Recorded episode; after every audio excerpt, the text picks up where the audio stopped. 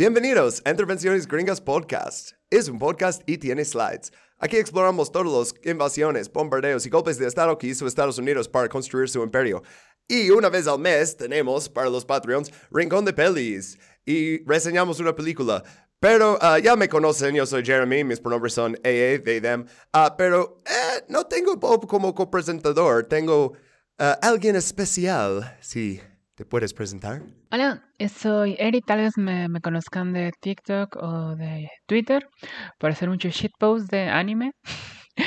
Pero también me, me, me gustan este tipo de temas, bueno, básicamente porque estudié artes, entonces eh, algo bastante importante siempre es contextualizarlo todo y darle una estructura para que sea más entendible. Sí, yo te conozco por shitpost en Twitter, Eric.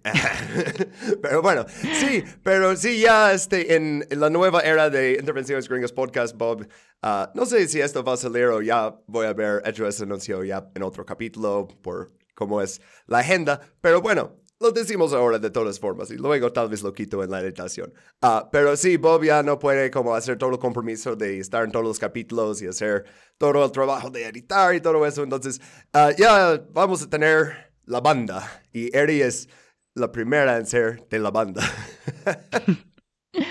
gracias, gracias por la invitación. Sí, sí. Bueno, uh, gracias por aceptar. Entonces, hoy la película es Salt of the Earth o La Sal de la Tierra. Y este, como vemos aquí, o sea, es uh, una mujer lavando la ropa, o sea, y todo es con leña y así, y nos da como una escena muy rústica, ¿no? Y no más quiero empezar en este primer slide con una cita de Wikipedia de esta película y dice, La sal de la tierra es una película dramática estadounidense de 1954 por Michael Wilson, dirigido por Herbert J. Biberman y producido por Paul Harrico y todos ellos habían sido incluidos en la lista negra de Hollywood por su supuesta implicación en la política comunista. Entonces, esta es una película de la lista negra. Esto es justo, justo, o sea, en, en esas fechas, en la época del McCarthyismo y de, o sea, las audiencias en el Congreso, de las grabaciones famosas y estudios ese periodo de Are you now or have you ever been a communist? ¿no? Y denunciando a todos los que eran miembros del Partido Comunista. Pues estos lo que hicieron fue ir, como vemos en el siguiente slide, ir a Nuevo México, donde unos trabajadores tuvieron una huelga contra una, como una mina, bueno, la empresa que, que opera la mina, uh, y luego dice aquí que los uh, valientes estadounidenses que, que interpretaron la mayoría de los papeles. O sea, en esta película casi no salen actores profesionales. No más quiero destacar eso desde el principio, porque si, tal vez, ¿cómo ves, Eri, la actuación en esta película? O sea, hablando de los no profesionales. Hablando únicamente de la, de la gente en general, siento que es muy buena actuación. O sea, ¿a qué me refiero con esto? Eh, a mí me gusta muchísimo volver a ver películas de el llamado siglo de oro, ¿no? Que es esta primera mitad del siglo XX en el cual explota el, cine. Y mi gran problema es que luego las actuaciones vienen directamente de un teatro de la sobreactuación, ¿no? Entonces a veces ves como ni siquiera tocan a la persona y se caen al suelo, ¿no? O, o de la nada empiezan a cantar ópera y es... Yes, sí. Y, y aquí no sentí eso, sentí que eran bastante relatables las actuaciones. O sea, mm, sí, Ramón es el personaje principal y lo hace bastante bien. Y si alguien me dijera, no, pues salió después en una película de, de Pedro Infante o de cualquier director mexicano, yo diría, absolutamente nada lo creo porque es una muy buena actuación. Es, es una actuación de un cine moderno. Que ¿Sabes qué era su trabajo como verdadero? Era un líder del sindicato. O sea, por eso lo pusieron en el rol. Porque era, ah. está interpretando en esta película básicamente lo que pasó en la vida. Cambiaron algunos detalles, obviamente, está dramatizado. No estaba casado con uh, Rosario. Uh, ¿Cómo es su apellido? Rosaura Revueltas. Rosaura Revueltas, sí, sí. Es un buen apellido para, para esto.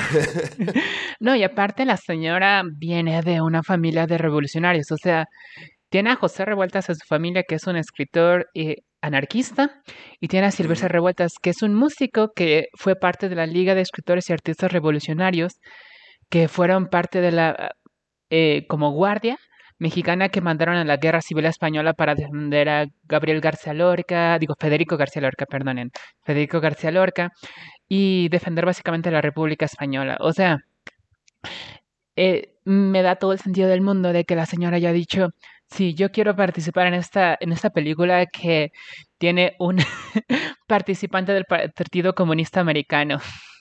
Sí, Sí, o sea que eh, luego algunos de esos también, porque luego me, me metí en como uno de los uh, agujeros de conejo de Wikipedia, ¿no? Y empecé a hacer clic en todos los directores y productores y así.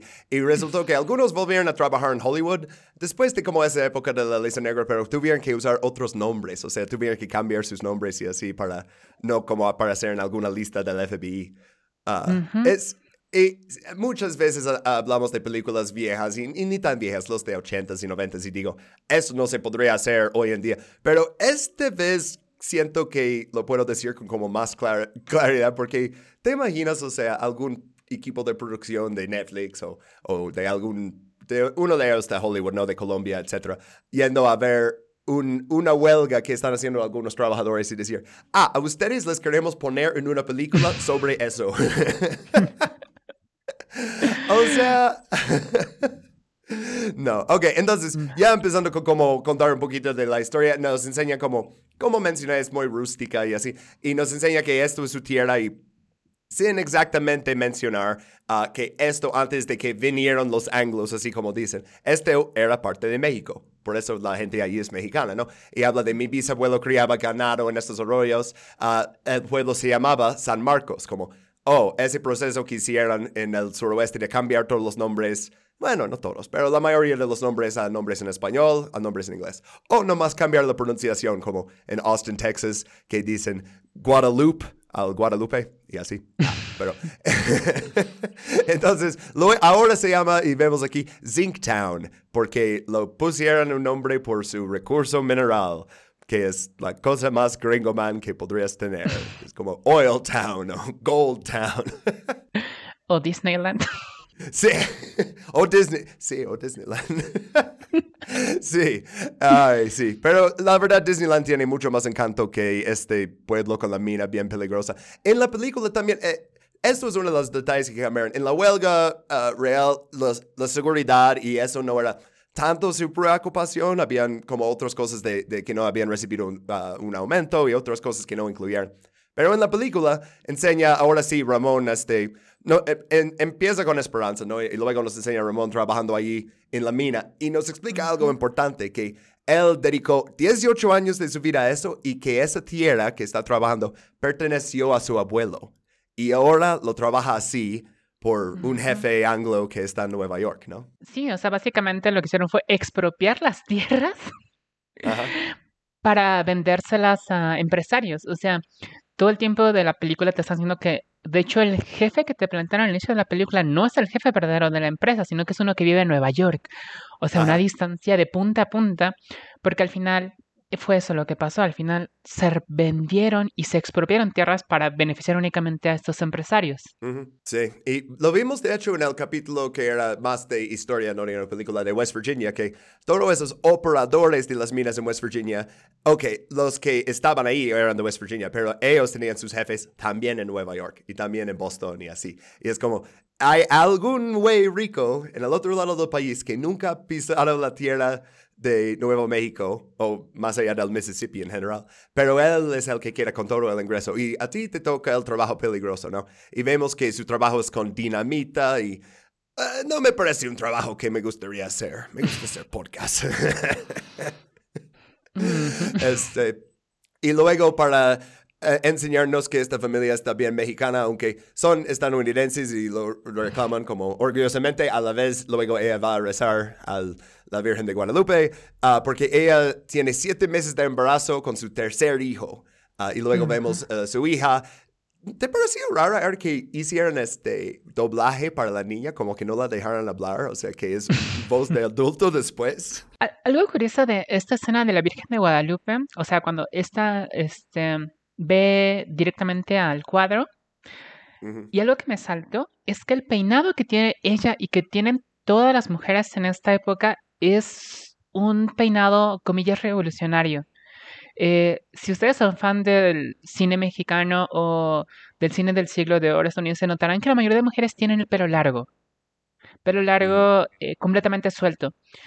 Y el tipo de peinado que escogieron para esta película no es azaroso. Se le denominaban las pelonas. Y aunque ahorita tal vez tú y yo y el público pueda ver este pelo decir, bueno, pues solo lo tiene eh, medianamente corto, ¿no? O sea, ni siquiera es como que lo tiene rapado o algo. ¿Y por qué le dicen pelonas? Bueno, porque de nuevo en estas épocas solamente esto era suficiente razón para discriminar a las mujeres. Eh, en las prensas mexicanas en ese momento eh, les llamaban machorras, las denunciaban e incluso ni siquiera les permitían subir a, transporte público teniendo este tipo de peinados. De hecho, le llamaron... Sí, sí, sí. O sea... Y aquí termina la vista previa del Rincón de Pelis de este mes. Digo, este mes, pero ¿sabías que los capítulos salen antes para los Patreons? Estos capítulos bonus se publican en cuanto termino de editarlos. Únete hoy y tendrás acceso a todos los demás capítulos de Rincón de Pelis, así como a todos los demás contenidos bonus, así como a todos los capítulos normales antes de todos. Patreon.com, Intervenciones Gringas Podcast. Ahí nos vemos.